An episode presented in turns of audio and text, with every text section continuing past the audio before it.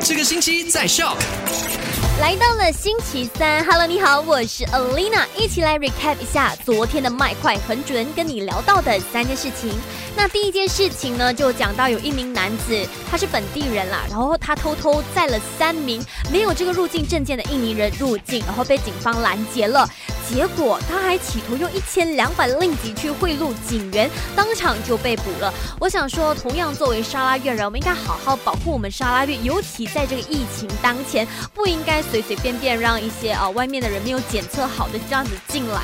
然后第二件事情呢，就是有一名华裔女教师，她本来想上网去呃借贷的嘛，结果一不小心就进入了这个诈骗的圈套，借一万块钱被骗十万块钱。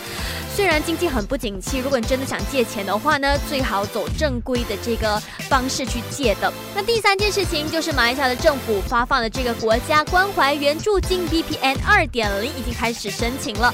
那如果你申请好的话呢，可以上网去查询说看自己有没有呃获得。那如果你还没有申请或者上次申请被拒绝的话呢，从即日起赶快上网去申请，因为它的截止日期就在十一月十五号。